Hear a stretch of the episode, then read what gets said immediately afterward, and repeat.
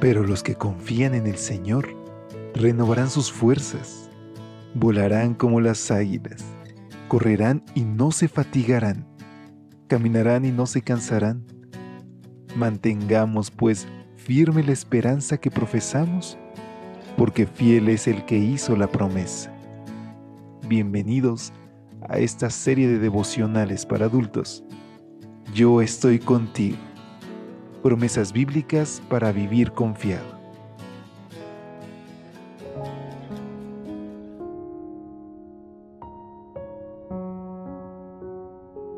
Muy buenos días. ¿Cómo te encuentras hoy? Qué gusto que podemos saludarnos a la distancia y hoy tengo el privilegio, como cada mañana, de extenderte una calurosa bienvenida a nombre de todo el equipo de Evangelike a una edición más de este tu espacio de lecturas devocionales para adultos. Hijos de Dios por la fe es el título de nuestra reflexión de este viernes 8 de septiembre y que tiene como base bíblica Gálatas 3 versículos 25 y 26. Ahora que ha venido la fe, ya no estamos bajo un guía, porque todos sois hijos de Dios por la fe en Cristo Jesús. En cierta ocasión, Arthur Schopenhauer, el célebre filósofo alemán, estaba sentado en un parque de la ciudad de Frankfurt, y debido a su pésimo arreglo físico, uno de los guardias del parque supuso que el intelectual era un vagabundo. Con un tono no muy amigable, el guardia le preguntó, ¿quién eres? Con el pesimismo que le caracterizaba, Schopenhauer respondió, ojalá lo supiera. ¿Quiénes somos? John Stott cita un resumen preparado por Kate Thomas de las respuestas que se han dado a dicha pregunta. Señala Thomas que el ser humano fue descrito por Aristóteles como un animal político, por Thomas Willis como un animal que ríe, por Benjamin Franklin como un animal que hace herramientas por Edmund Burke como un animal religioso y por James Boswell, el gastrónomo, como un animal que cocina. Al parecer, todos coinciden en ver al ser humano como un animal. Una vez más, preguntémonos, ¿quiénes somos?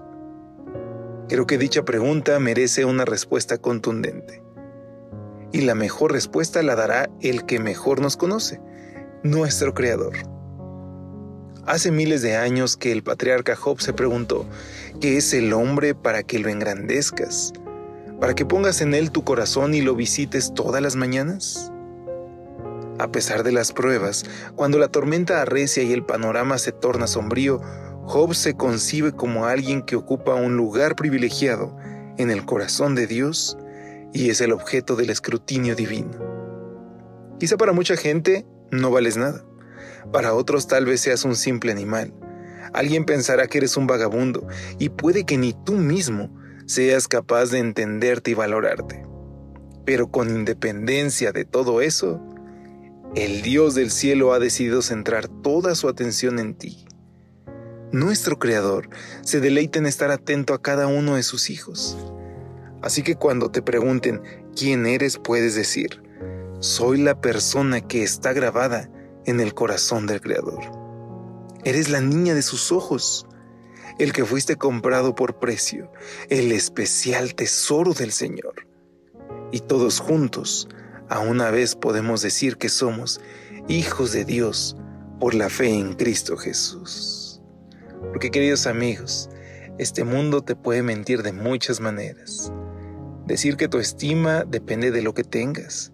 Decir de que tu valor depende de lo que los demás piensen de ti. Pero la realidad, queridos amigos, es que nuestra autoestima, nuestro valor, solamente debe estar fundado en las promesas de Dios, en la identidad que Cristo nos da por medio del sacrificio que realizó por ti y por mí.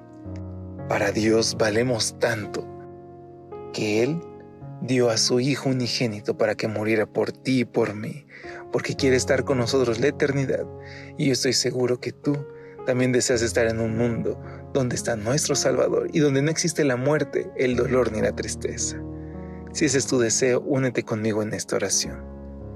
Querido Dios, te agradecemos Señor porque somos valiosos delante de ti. Somos el objeto más preciado de tu gracia.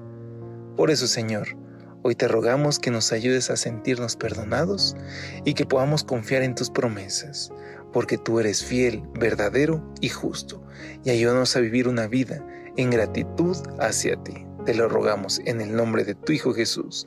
Amén. Pasa un excelente día. Hasta pronto.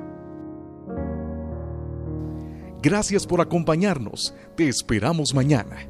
Te recordamos que nos encontramos en redes sociales. Estamos en Facebook, Twitter e Instagram como Ministerio Evangelite. Y también puedes visitar nuestro sitio web www.evangelite.com